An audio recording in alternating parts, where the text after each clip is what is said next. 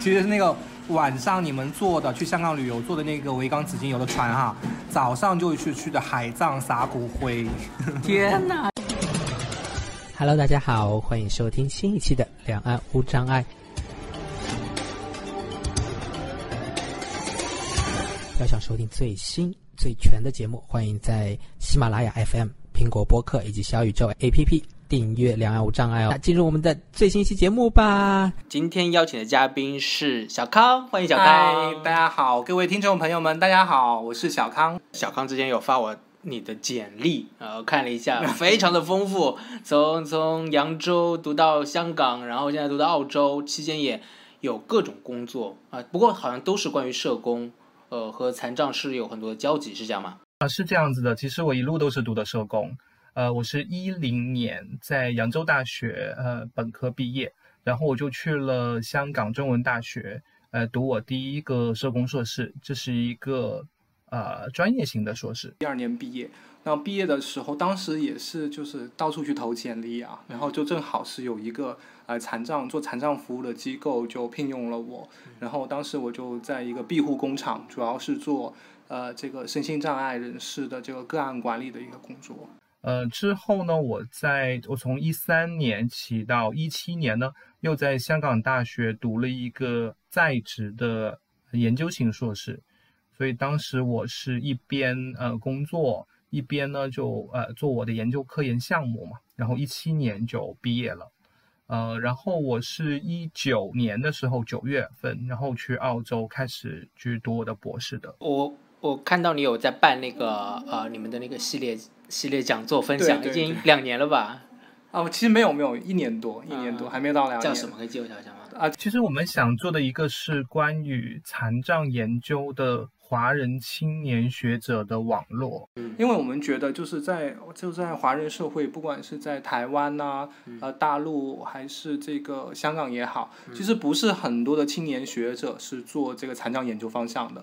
那其实，在国外像澳洲，它的残障研究这个方向非常的发达，所以我们希望就是能够通过这样的论坛，促进青年学者的这个交流。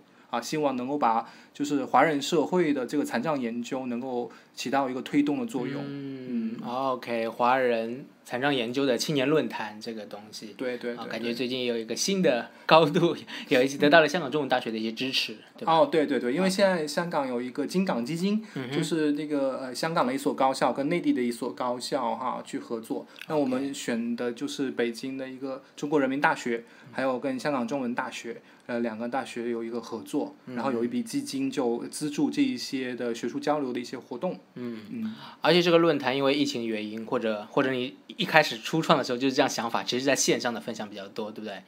对对对，因为因为一开始他就是想要办的时候，那时候差不多就正好就赶上这个疫情了。好的。对，然后我们也是想要另外一个想法，就是我们也是想要尽可能的，因为在线上你可以。呃，就有就呃，在线上会有海外的华人学者，还有港台的华人学者去参加，然后大陆的华人学者都会有，所以反而在线上呢，就参与的人会更加多一些。对，这也是个疫情的新的机会。那有兴趣关注这个华人残障研究呃青年学者论坛的伙伴，可以呃到时候看我们的推文里面的一些联系你的方式，到时候给你可以给我们留一个。Email 或什么吗？没问题，没问题。好的，好的，好的。那我们的广告到此结束。其实小康博士是一个非常有宝 宝藏男孩，就见面见面几次都聊得非常的开心，而且非常的内容非常广泛。然后今天是邀请来，不过今天邀请你来是专门讲一个话题的，对不对？对对。就是你今天呃也是之前聊到，然后觉得特别有意思。对。那今天就开启你的话题吧。好好好，其实。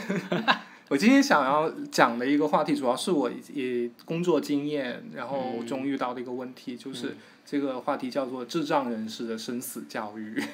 智障人士的生死教育是吧？哇，和我的心理咨询也有有交叉啊。对，对，有一些跟关于生死、关于哀伤，呃，这个这话题真的很有、很有、很有趣啦。其实，我我也关注到一些残障的研究，其实很多研究都往那个高龄者方面去研究。对对对，跟和死亡都有一些关系。那我不知道你你这块是接触到研究，还是更多的接触到实务方面、实际的工作方面？对，其实两者都有的。呃，为什么呢？因为我一开始在香港做的第一份工作，呃，我就是我们那个项目叫做职业康复延展项目，我就是这个负责这个项目的社工。什么叫职业康复延展服务呢？就是说，呃，就是在庇护工厂的那些呃智障人士服务使用者啊。他们可能三十年前就已经在这个智障呃就工厂工作了，然后三十年后他们也会变老啊，那老了以后怎么办？就会带来一些新的一些需要，比如说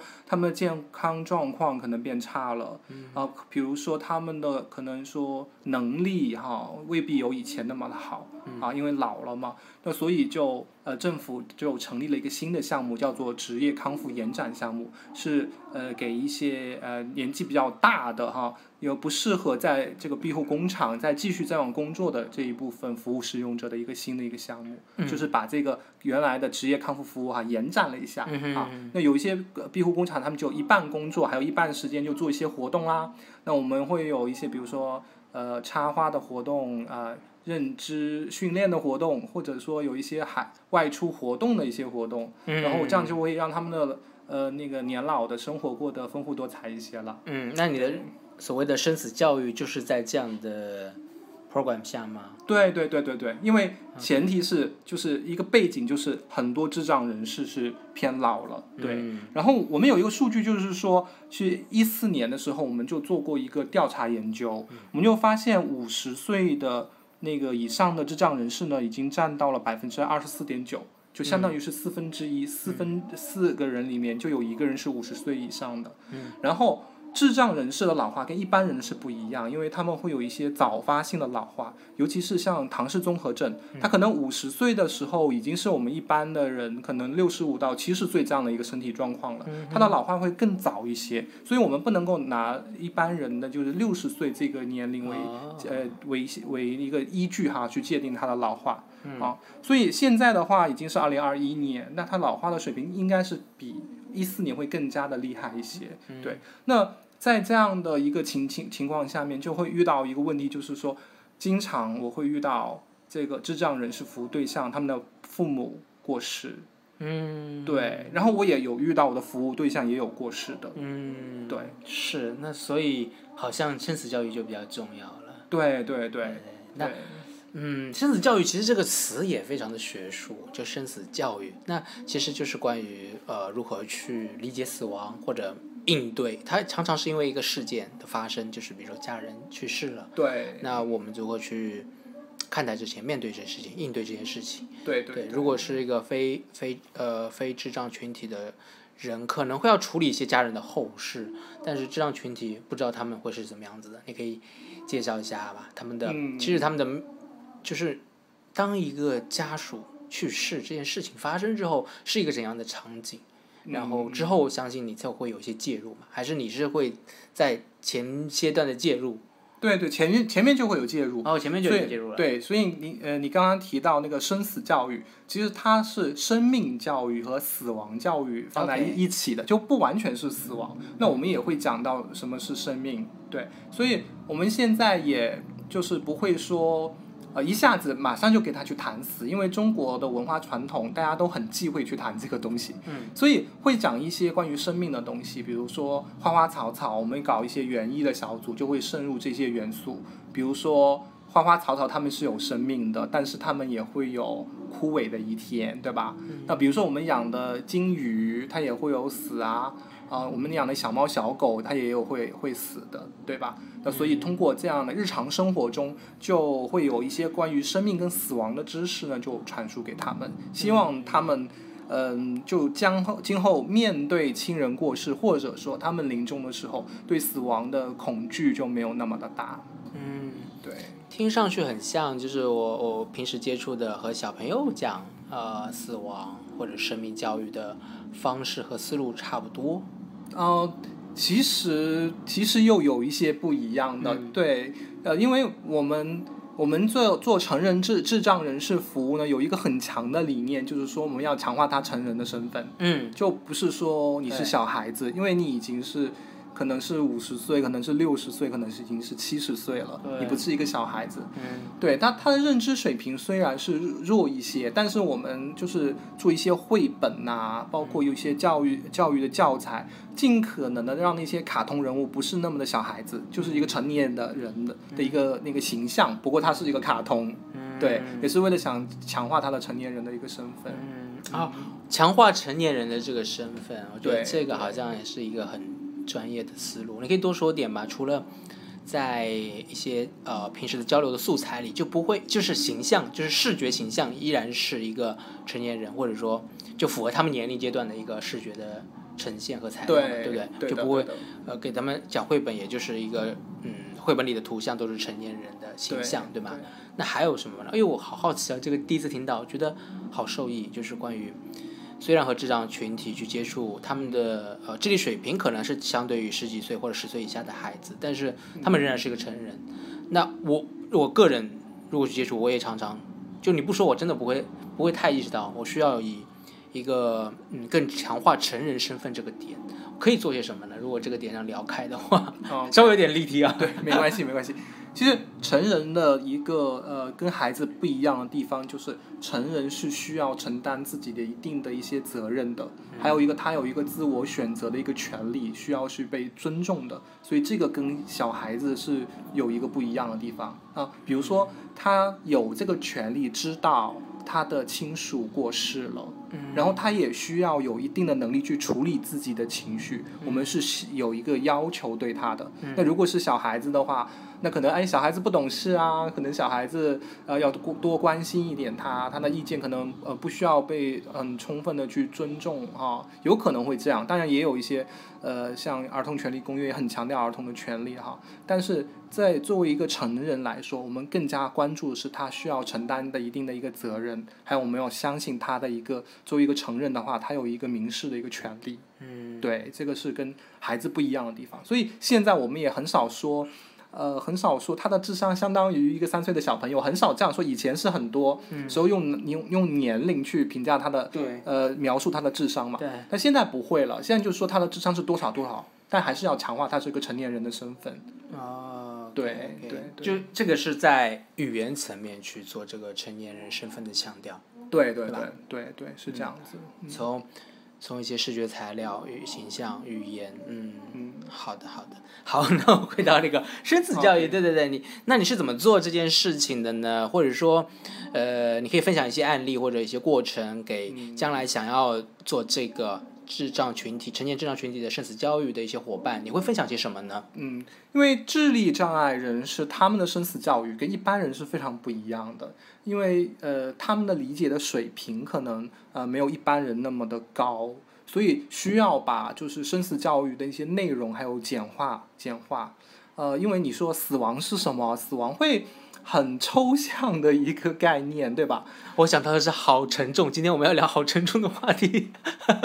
对，嗯就就是说，呃，但对我来说，我觉得还好，不是那么的沉重，因为我我经常会提示啊，我也会死，嗯你也会死，我也有一天会死的。嗯对，需要有一个心态去面对。虽然整个华人的社会对于死亡是很忌讳去谈的这个事情，对，所以嗯、有一些有一些小窍门吧，比如说呃，比如说你在平时哈，你你呃生跟死它是相对的嘛，对吧？嗯啊，比如说过生日的时候。啊，过生日大家都很开心啊？对，但是每过一个生日就会离死亡近一步。啊，祝贺你又离死亡近一步，是这样吗？吹蜡烛的时候。对，还有 OK，还有就是所以所以生日，你这个这个是这是个这个是真的吗？就是过生日的时候，你们会借用生日的机会去普及死亡的知识，这这这个是真的会这么操作吗？呃，也要看，也要看一个就是他的一个接受的程度。那其实呢，我我的一个工作经验就是，智障人士相对于嗯、一般人来说，他对于死亡的接纳是高一些的。但当然要看他的接纳程度。如果他真的很不开心，或者对于死亡那个就一开始就谈这么沉重的话题，他可能会会会接受不了。但是你在你的生活中慢慢的去传输关于死亡的信息，哎，这个时候你就会发现有一些不一样了。啊，比如说。呃，你你报纸上看到最近呃有明星过世啊啊，之前有吴孟达先生过世，然后最近有袁隆平先生过世啊，这些知识就是在那个新闻上面就可以看到嘛，对吧？那你看，哎呀，今天我们可以去谈，哎呀，今天啊某某位某个名人哈过世了哦，哈，你先看看他的对对于死亡的反应，会不会很接受不了啊？对于这个东西怎么样哈？好，那还有一些生活中，比如说金鱼死、花的枯萎啊，这些你也都可以去看一下他对这东西的反应怎么样。对对，哦，如果 OK 可以接受哈，那你就慢慢慢慢来哈。哦，我生日过生日很开心啊，但会你会不会想到有生就有死呢？对不对？然后可能过了生生日离离死亡又会进一步，因为有一些人他是可以接受到的。嗯。但如果说。呃，你他本身就很忌讳死亡，你故意在一个很很这个热闹的场合，故意提这么一个很不开心的事情，哦，这个这个也不太好。不不会这么不知趣是吧？但我的一个经验是觉得他们对于死亡的那个接纳程度是 OK 的，嗯，尤其是在我日常的工作中跟他们。就是这个日常，就是你日常生活中一些事件，然后你会哎。就是类似试探一下，就是想要借这个机会看能不能他对他的理解是什么样子的。那如果发现他对你说这些，你一提死亡他就默默不语，或者他的反应不是所谓的不 OK。哎，对，先问你所谓的不 OK 是什么样的反应？我我能想到就是你如果一提死亡，他就突然就愣掉，就好像就也不太想谈。嗯，不知道现实中所谓的不太 OK 的谈到这个话题的是什么样子的表现，然后又。怎么去接下下一步去应对呢？嗯，我的一个经验就是说，他，呃，如果说一开始去谈别人的死亡的话，会轻松一点啊，比如说某个明星死亡，或者说花花草草这样子，呃，凋谢啊这些。但谈到一谈到自己有亲人过世的时候，啊，那个时候就马上就会很沉重，有一些就会不愿意去谈。对对对，特别是呃，有一些是亲戚过世啊，有一些真的就是父母过世。那父母过世以后，其实他很孤单的，因为可能呃，世界上最亲的亲人又少了一位。对对。那你有接触过这样的案例吗？父母过世，然后怎么去 handle 他的过程？你可以举一个你的介入的案例吗。哦，这个或者说，嗯，或者虚构一个，可以就是一般的说一下我的经验了哈。好，其实我们第一个我们的策略是什么呢？我们的一个策略就是说，把这个生死教育这个东西哈，把它变得先常规化，就是没有发生有亲属过世的时候，先去跟他讲生死啊，一些一开始从花花草草开始。呃，从因因为我们的那个职业康复延展服里面有一个小小组，就是很常举行的，就是生死教育小组嘛。一开始就从这个花花草草跟自己没有关系的开始，然后慢慢的就呃就会到自己啦，就自己身边有没有人过世啊，然后这个什么是死啊？对，死亡会什么又会有怎么样啊？对，那。很多人，很多智障人士，他如果智力水平不是很高的话，他对于死其实概念不是太了解的。对，那你你会跟他细去讲，就细细的去讲，就死亡就可能是，嗯，不会去动啊，然后不会动，也不可能会有反转，就是说再活过来的可能性啊，没有心跳啊，没有呼吸呀，也不会有这个沟通啊这些东西哈，就是把一个很抽象的就死，把它具体化。把它变得很具体化，每一个细节都把它具体化，这样子我们就会发现，其实智障人士是呃比较容易去理解的。嗯，对你，你跟他说啊，妈妈死了，这个很很，他可能觉得很抽象，对吧？那你你跟他说妈妈病得很厉害，非常的厉害啊，妈妈身体感觉痛苦，嗯，好，那你问他那结果是什么？好，那他有时候就有可能会有一些反应了。嗯对，嗯，你是说让他慢慢去理解这个死是什么？对对对，其实是一些日常生活中就会就慢慢的去让他去呃了解到死，不去避讳的去谈死啊，慢慢到后面，嗯你就会发现他对于死亡的那个接纳程度会会高很多。对你刚才提到就是。呃，我我很好奇，你这个是呃，你你进行是怎么进行？是单次的讲座，还是呃六次的或者八次的团体就是那个架构是怎么样？因为我刚才听到你们可能会先做聊聊其他的花花草草鱼，然后再下一步聊到自己身边的经历的人的死亡，然后再上升到抽象层面聊什么是死，什么是生。呃，我感觉是有个过程，它是有一套课程吗？你具体在你的社会工作中是什么样子？就是或者说，你可以描述一下你是怎样的课程，然后几个人一起上课吗？还是个案上课这样子？哦，可以，可以，可以。其实，在香港，我们已经有了成熟的教材，就是生死教育的一些呃课程。当然，当然，就是实际上操作，它可能是一个小组、团体的形式去操作的。一个团体可能是有呃，可能六到七节。当然，那个课程也是就是给你做一个参考，你也可以根据那个课程做一些调整哈。那比如说呃，一开始那个也第一、第二节就慢慢的去带入它嘛，会讲一些啊、名人的死亡，或者讲一些花花草草还有小动物的死亡。然后到下面呢，就会呃讲到，比如说就死亡的概念是什么啊，整个、整个那个环境啊，因为我之前在香港工作嘛，香港有多少人死亡啊，这样子，然后呃会呃会带他们有一次外出活动，我记得很清楚，就是说去墓地参观，啊有有拿死亡是会有怎么样的一个仪式。啊，不同宗教的那个丧礼是怎么样的？然后墓地呃葬呃葬礼哈、有哪几种形式啊？怎么样去安葬啊逝者啊？这个流程也会跟他们去讲，然后也会讲呃哀伤的处理啊，就是说哀伤是死亡，有亲人过世是一个很正常的反应啊，哀伤呃需要呃持续多久？然后怎么样去帮助人从哀伤中走出来，重新投入新的生活？对，大概就是这么一个流程。OK，你你是带领过这样的七节的课啊，有的，有的，有的，是对，一个人做吗？还是一般你们合作是两个人一起带领这样子？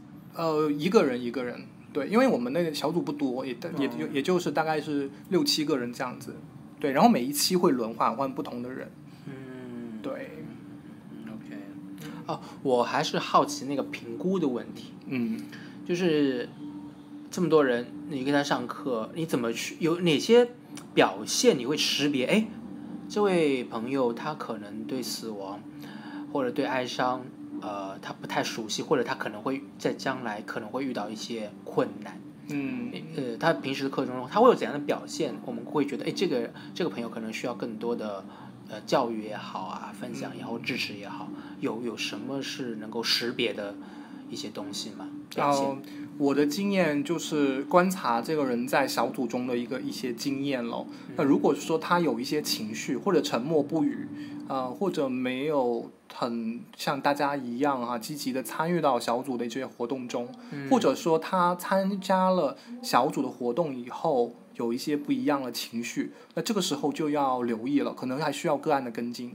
哎，就可能，哎，他身边是不是出现过这样的事情啊？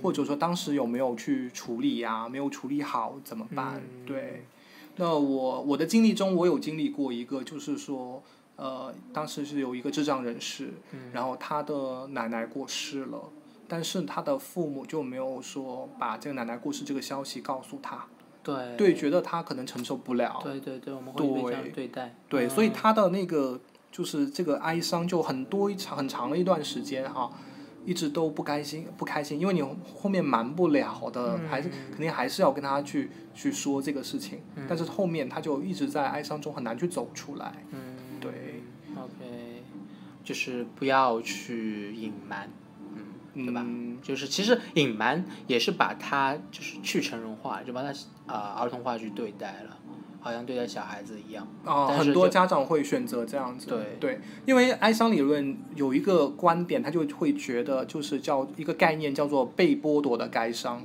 就是哀伤也是一个人的一个经历跟权利啊，特别是当亲人过世的时候，我表现出哀伤，这是很正常的事情，嗯但是。呃，可能可能家长会觉得他没有这个能力去承受这个事情啊，没有去告诉他，对不对？然后后面他连参加丧礼的机会都被剥夺了，然后表达哀伤的机会去剥夺了，所以就会有可能会破坏他跟父母之间的那种关系。，OK，对，那所以之后他会可能会更加埋怨去父母，但是他是一个智障人士，他怎么去埋怨父母呢？他又让自己更加去不开心，那再让自己不开心，这样就可以达到惩罚父母的目的了。嗯然后 这样分析下来就很深入了。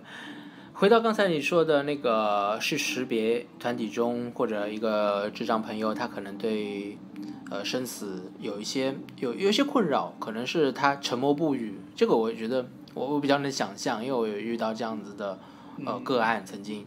然后还有就是他可能你你能明显识别出他的情绪有些异常，是吧？对。谈到某些东西的时候，他好像或甚至行为上都开始开始有些。回避呀，回避啊，对，特别的回避，或者有有有的时候会特别的激动，嗯，对，因为哀伤他有可能会以其他的情绪的形式表达出来，特别是他他没有充分接受的时候，他可能会情绪很暴躁，会很愤怒，都有可能的。嗯嗯，那你会怎么建议啊？我们帮助身边的呃智障朋友。成年智障朋友去去完成爱上的过程，如果他自己有些困难的话，嗯，呃，你会有些什么样的专业上的建议或者方法吗？嗯，我觉得首先最重要的其实还是就是一一点就是不要等真的哀伤发生的时候你再去做处理，应该不要让它太突然。对对，要在死亡就是之前就要认知。对对对，已经要去做一些介入了，包括。呃，生命过程的一些认识啊，比如说人生的阶段，婴儿、儿童、少年、青年、成年、老年啊，老年之后会怎么样啊，对吧？还有呃，关于这个呃死亡的一些特点，比如说死亡每个人都会死啊，死亡就普遍性啊，然后死亡是不可逆转的，人死不可复生啊，呃，死亡是。有多种可能性，然后天有不测风云，人有旦夕祸福，具有。他们不明白你说的这些怎么办？其实对这个是很抽象的，经常我在教学的过程中会有会有这种不明白的问题哈。对啊。其实就把它变得科就事实化，你举一些例子。嗯。对，你在其实生生活中、新闻中啊，就经常会遇到一些死亡的例子呀。嗯。对，那比如说。花会死啊，人会死啊，动物会死啊，每个生命都会死啊。嗯。对，然后你会有的时候会呃有一个呃。什么叫花会死呢，康老师？什么叫花死了？我不明白，你怎么去继续？那那我会我会拿一个枯萎的花给他看。啊。对，就是。如如果说是它长得很好的花，跟枯萎的花是有什么不一样？然后它可能颜色不是绿色的了，然后它是皱巴巴的，对，然后它已经不会再动了，因为呃一般的花花草草你浇水它会吸水，然后它会生长嘛，那死的花是不会再动的了，所以通过这一个很。很事实的一个大家生活中都能见到的东西，来去跟他讲什么是死亡。那我突然想到，会不会就是呃，因为其实市面上有一些呃死亡体验是吧？死亡教育，对对对，他们会做一些，比如说去体验坐在棺材里啊什么的。那对于智障的呃这个生死教育，你有没有做过？比如说嗯，比如说这个花是枯萎的，然后我们就要去安葬它，做一个葬花体验啊之类的。有会关于这部分的一些。呃，就除了让他们看一下花，了解一下这个，会会有这方面的体验吗？就是怎么怎么去，比如说人的死去之后的处理的这方面的东西。哦，其实这些不难的。呃，其实我觉得丧礼是一个很好的一个仪式，因为这个仪式帮助我们去就接纳。啊，还有认识这个死亡嘛？那我会呃做一些准备，比如说模拟一个丧礼啊，因为模拟对，一个比如说外面订一个花圈小一点的又不贵的，然后会买一些鲜花，然后会用那个纸盒啊模拟一个棺材，然后那个棺材里面就塞那些纸团，因为把它填充饱满嘛，然后就呃打印一个老爷爷的一个闭着眼睛的一个那个那个卡通的对一个像，然后就放在那个。呃，纸盒子里面，然后都插鲜花，再点两个蜡烛，再放一个遗照，对，差不多就这样的一个形式，就给他们知道哦，就啊，真的是就会这样子去体验过的，对，体验过，对，还有就是去呃墓地啊，去看一下呃香港的一些呃葬礼呀，比如说墓地游，对，嗯，啊，比如说花园葬，听过没有？花园葬，嗯。葬花，知道葬葬在花下面吗？就花园里吗？就是把骨灰撒在一个花园里，当然会给你做一个牌子，OK，对，会给逝者做一个牌子。还有就是海葬，听过吗？啊，海海葬听的比较多，对对我们的小平爷爷 从那时候就听到。不过真的说到这一块，我觉得就是我们我们普通的其他群体，其实现在生死教育也不是很多。像我就我觉得我真正接受到的生死教育也不多，对，是吧？我学心理学才会更多看到一些，但平时接受很少。比如说我现在你说花葬。我真的不知道花葬、树葬这些东西，可能就这两年才知道的。海葬是因为有小平爷爷的事情，对对 是吧？然后，但其实现在有很多的不同的关于呃死亡或者死之后的仪式的一些东西，对对吧对也有一些很现代的发展。对的对的对的。比如说，可能你没有想到的是，就钻石葬什么？钻石葬对，听过没有？没有怎么钻？就什么把把骨灰做成钻石吗？啊，对对对对对，很聪明很聪明。其实也不是说全部啦，只是拿一啊部分的骨灰，其实经过高温处理是可以镶到钻石里面去的。哇然后那个钻石可以，当然可以做项链呀、可以做嗯戒指呀、可以做耳钉啊，对，这些都可以。对，一颗永流传啊，这个真的是，对对对对，其实不同的人对死亡的态度不一样哈。嗯，有可能有的亲人过世以后，亲人把那个逝者的遗物全都扔掉，嗯，也有可能他希望留一些，嗯就是即使是呃有亲人过世，他还是想要跟他去嗯建立一个联系，嗯心理层面的联系，嗯对不对？嗯。对，所以不同人对死亡的态度是不一样的。那我问了一个比较私人的话题，对就是你和我的年龄也差不多嘛，嗯。只是我们生命中也经历过一些呃亲人的去世或者死亡的经验。对，你在自己经历，就是自己真正的、真真切切的去经历这些之后，对你做这个生死教育，会曾经带来什么样的嗯。不一样的波动，或者新的启发或什么吗？其实这个问题就是应该是相反，因为我、我做对我我做生死教育还是比较早的，啊，我可能就是一三一四年那个时候已经开始做了，嗯。然后后面就经历了，就我外公过世，嗯，对我表妹是。表妹过世，对、啊，表妹那对是同龄30岁人不太一30岁嗯 对，然后患了癌症都没有办法，嗯，对所以对，当当我发现就是我自己去做了生死教育以后，然后我再去看待就是身边周围人的过世，会跟以前会有不一样，嗯，对，OK，这个不一样会带来就是很直接的影响嘛，就是就是因为你像外公或者表妹，那这个主事人也不是你嘛，对吧？哦，对对对，但我我表妹那个跟我有关系，因为嗯。就是我外公家就是我有两个舅舅，然后他们生的都是女儿，嗯。然后我是就是他们唯一的男性，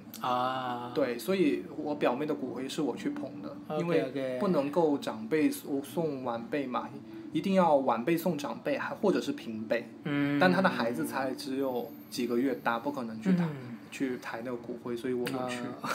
啊 但我我做了以后，我又发现这是一件很有意义的事情。是吧？对，嗯我觉得我心里觉得很舒坦，嗯，而且我也没有惧怕，嗯。就没有那么的害怕。嗯。对，一方面我已经之前有接触过啦，嗯。然后丧礼、葬礼也有去过啊，墓地也有去过啊，嗯。然后呃去学习生死教育的课程啊，上过相关的课程啊，嗯。对，然后当我就呃在经自己在经历这些事情的时候，我觉得我比一般人或者比或者比我以前的话更加沉着冷静的去应对，嗯，对，没有很明显看到那个惧怕没有那么高，啊，OK，对，哇，这也是给你自己带来你的工作给你带来的一些对的，对的，对的对对，那个时候我的 领导批准我去呃读这个生死教育的课程，因为当时香港大学已经提供一些短期这些课程了。嗯然后我觉得回来再去面对这些工作领域中，还有个人的成长、个人的私人领域中遇到这样的事情的时候，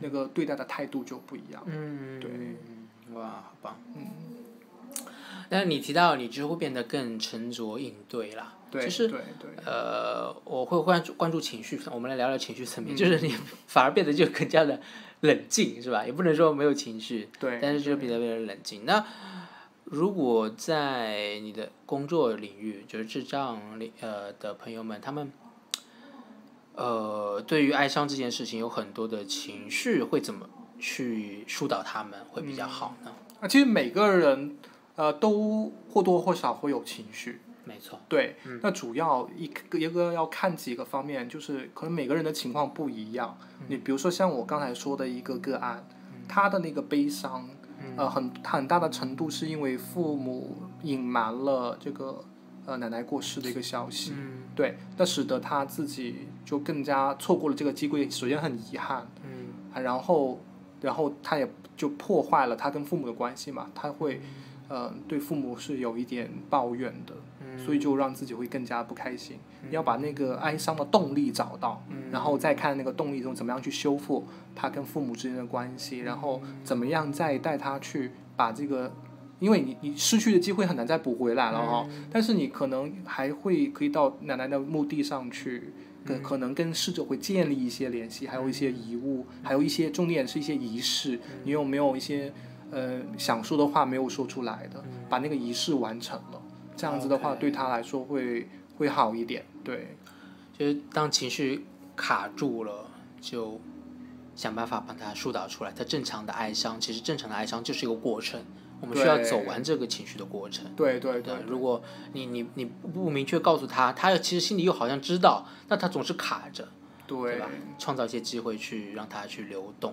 对，最怕的其实就是这个样子。嗯那如果说我呃已经前期已经做好准备，就没过世之前就做好准备，也也也是做好了道别的准备嘛，对吧？好，人生最后三道：道歉、道谢，还有道道别、道 道爱，四道啊。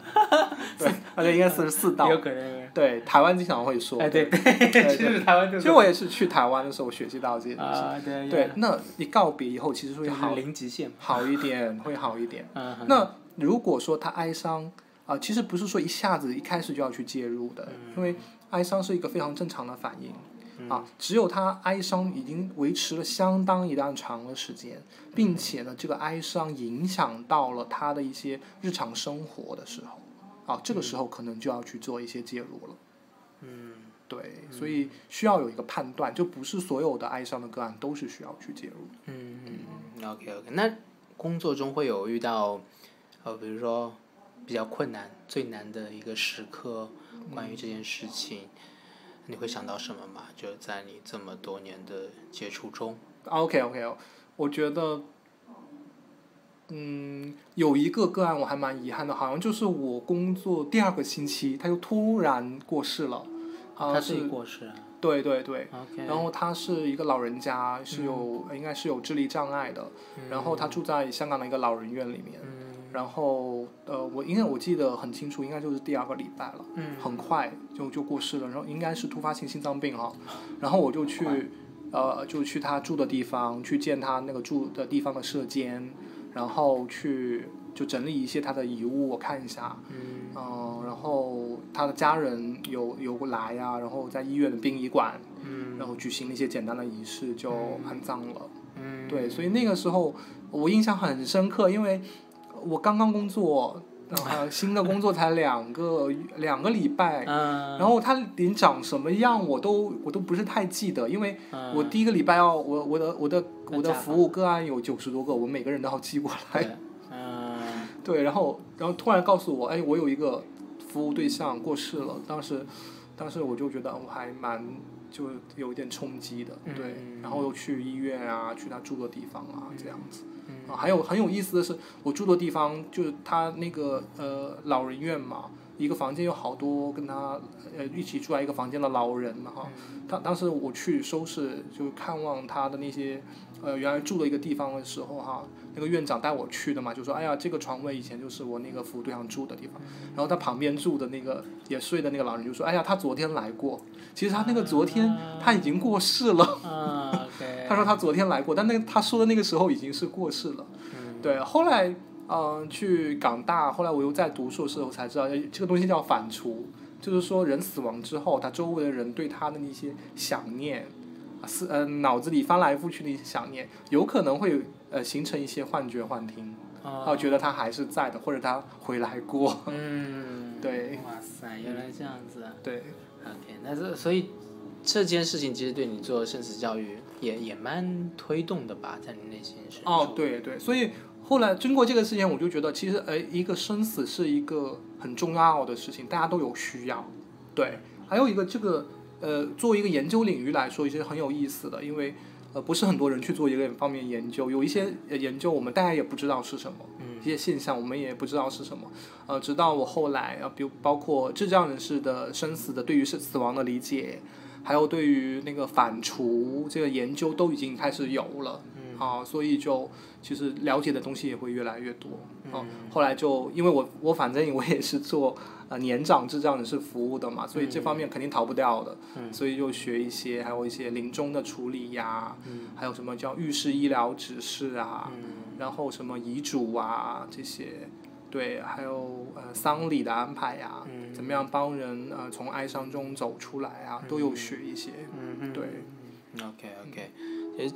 嗯，我觉得这个这个专业，这这个研究也好，或者专业也好，或者这个领域也好，还是还是蛮蛮系统的。如果去学的话，因为我在台湾也接触到一些生死教育的，它真就就是生死学，好像就是一门有一门课，但是也有专门这个专业的类似。对对对，啊，不仅是有这个专业，其实在美国。他们有生死学的，对生死学的 硕士啊，是，我说专业的培养啊，还有就期刊那个 Death Study 那个一个期刊哈，对对，这个期刊它那个封面就是黑色的哈，Death Study，然后是 Q 二的，也是就是排名很高的一个期刊。OK OK。希望早日能看到你在上面发一篇。呃，目前还不是这个研究方向，所以 这个目前还没有作为我这研究方向。如果当然，如果有朝一日我去做这方面的研究的话，我当然希望能够发到这个期刊上。嗯嗯嗯，好呀好呀。那刚才都是我在提问题，你今天哦还有什么 就是准备要分享到了，被我这样提问打乱了你的思思维？想一想哦。嗯。啊，好像有一些。嗯。哦，对了对了对。就是要要跟大家说一下了，就是其实香港这两年就是越来越多的机构，就是一些呃社会组织啊，我们叫非政府组织，现在开始重视这个智障人士生死教育，然后也编了一些的教材啊，然后有一些呃 video 啊也也播出来，还有一些相关的研究都出来了哈。对，如果如何获得这些资源呢？呃，其实去上到一些机构的网网站哈，比如说这个圣雅各福群会，比如说圣雅各福群会，对，圣雅各福群会是香港一个机构。圣雅怎么写？呃，圣是圣雅各，圣对胜利的圣，雅是圣圣洁的圣吧？对，圣洁的圣，不是胜利的圣，圣洁的圣，雅就是呃清雅淡雅那个雅啊，呃。格是这个各个啊，个人那种那个格，就格 就格子山那个格吧，那个木字旁去掉那个。啊。对，圣雅各福群会。各，各个人的各。啊，对，各个人的各，对对。圣雅各福群福群会。福群会是。对对。什么是福群会？福，福利吗？福利的福。对，福利的福，群体的群，嗯，会就开会的会。哦，圣圣雅各福群会。对。还有东东华三院啊，东华这个东东边的东，中华的华哈，三院，嗯就三个医院啊，原来是做医院的，嗯还有嗯，对，还有就差不多了。还有 Death Study 期刊，有兴趣的伙伴可以去进一步的搜索。对，是是，好啊。那今天还有什么想分享的？我要抓住你最后的 尾巴，因为我们今天其实找了一个地方，但是本来挺安静，现在大家听到了，以为我们在酒吧，但其实我们找岂不是不是，后面外面的音乐，但是我们这边空间的时间也有限，所以今天聊的也比较迅速，不知道有没有聊到你想要分享，我就是有点担心会不会催的你好像没有分享到你内心真正想分享的东西，或者漏了什么。呃，其实其实差不多了，嗯。我们在哦，还有一个就是那个临终的时候，临终关怀的时候啊，因为也有遇到就是智障朋友他自己过世的情况。嗯因为有一些智障人士他有早发性老化的现象。嗯。所以他先过世呢，还是父母先过世呢？其实不好说的。不好说。对，有的时候是父母先过世，有的时候是他过世。嗯。呃，我觉得呃过世这一块也要提一提的，就是。呃，首先就是呃，我们要需要帮他，如果说呃，他确诊要做做这个用这个临终关怀服务了啊，通常都已经是得得到绝症的时候啊，啊，帮他去做一些人生的回顾啊，总结一些正面的人生的意义，帮他去挖掘一下，让他的那个尊严啊能够呃得到提升。嗯，对，哇，这个好人文关怀啊。对，还有呃三主嘛也很重要，嗯就是呃预嘱、遗嘱、叮嘱。你想，你有最后了，你想跟你周围的人说什么话？嗯，对，有没有？预嘱就是预主，对，预主还遗嘱呢？当然这个呃涉及遗产的。对，涉及他的遗产，有一些人还是有遗产的，对，嗯就问他，那你觉得你呃就死亡后，那你的那些财产怎么处理呀、嗯对，叮嘱呢，就是你一些对于亲人的一些嘱咐啊，嗯对你希望怎么样啊，嗯，对，嗯然后刚刚说那个四道，嗯，道道歉、道谢、道道爱、道道爱很重要道别跟亲人道别，嗯这是就是临终的时候需要去嗯。呃做的一些事情。嗯，对。呃，就这些也真的是对，我觉得对所有人啦，对全民、全人、对全人，对的，所有人其实这个临终关怀，我们如果呃没有学过，真的也是可以去 get 这个技能。对的，对的，对的，嗯对。只是你当你的对象是一个智障人士的时候，你尽量要想怎么样把那个抽象的概念，对，把它具体化一点，要想一想的。对对，就是比如比如说，哎，要他叮嘱你有什么叮嘱吗？你有什么遗嘱？可能要让他解释一下是不是遗嘱，或者说怎样用呃更适合他们的语言去引导出来，他们说出来。对对对，嗯还有一个就是不同的智力程度，他们对死亡跟哀伤的理解也不一样。嗯，就对对于轻度智障，他可能可以去分享失去亲人的经验，因为他们也大概知道是什么是死亡了。嗯，对，但是如果对于呃严重一些的智障的呃人士来说，他们可能对死亡的呃理理理理解哈就不是那么的多，他可能就嗯、就是知道有一个陪伴他的人可能没有了，他知道有个固定的一个一个人陪伴他了嘛，可能就没有了，就通过这样的一些。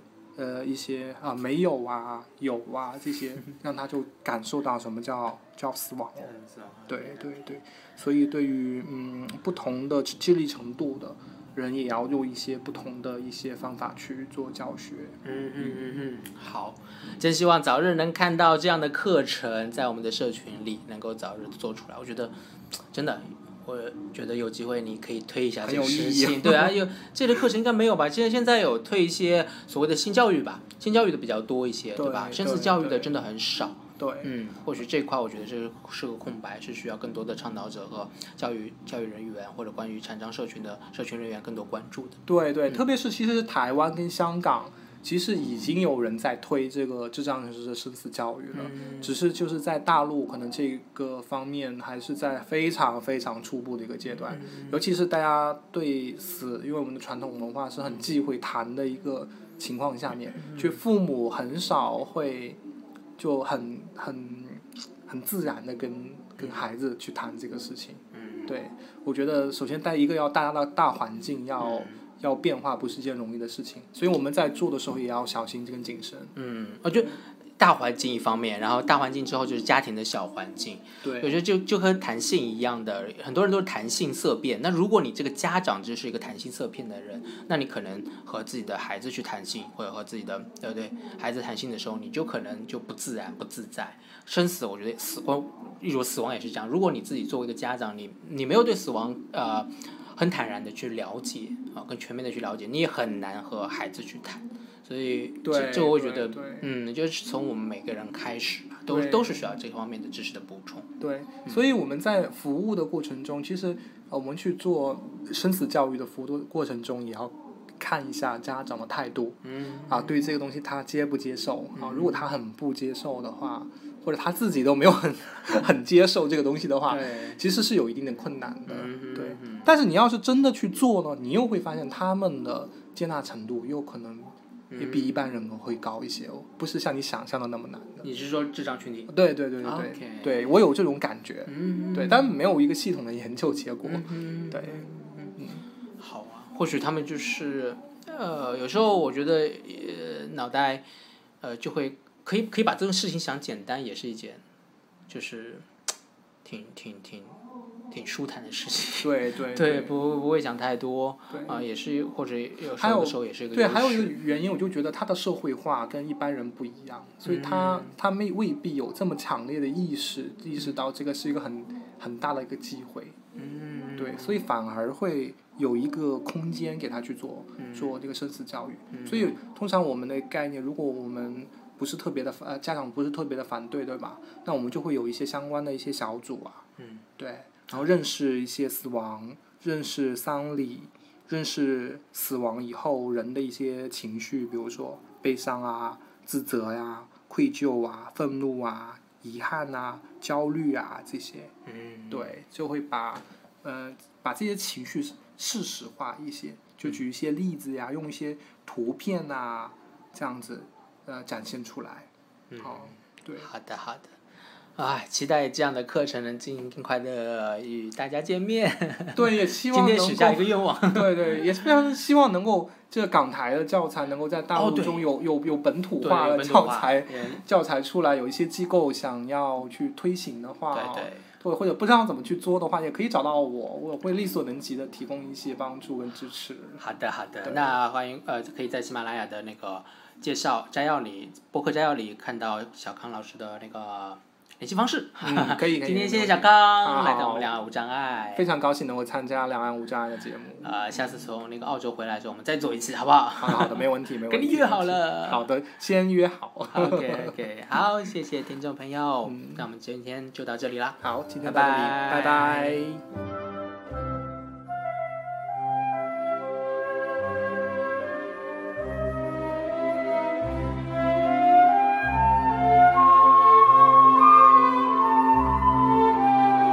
嗨，俊逸啊，你知不知道婚姻有两个结局是哪两个结局啊？其实要么就是离婚，要么就是丧偶，啊，对吧？你说两个人同时死的机会其实很很低的。好难过。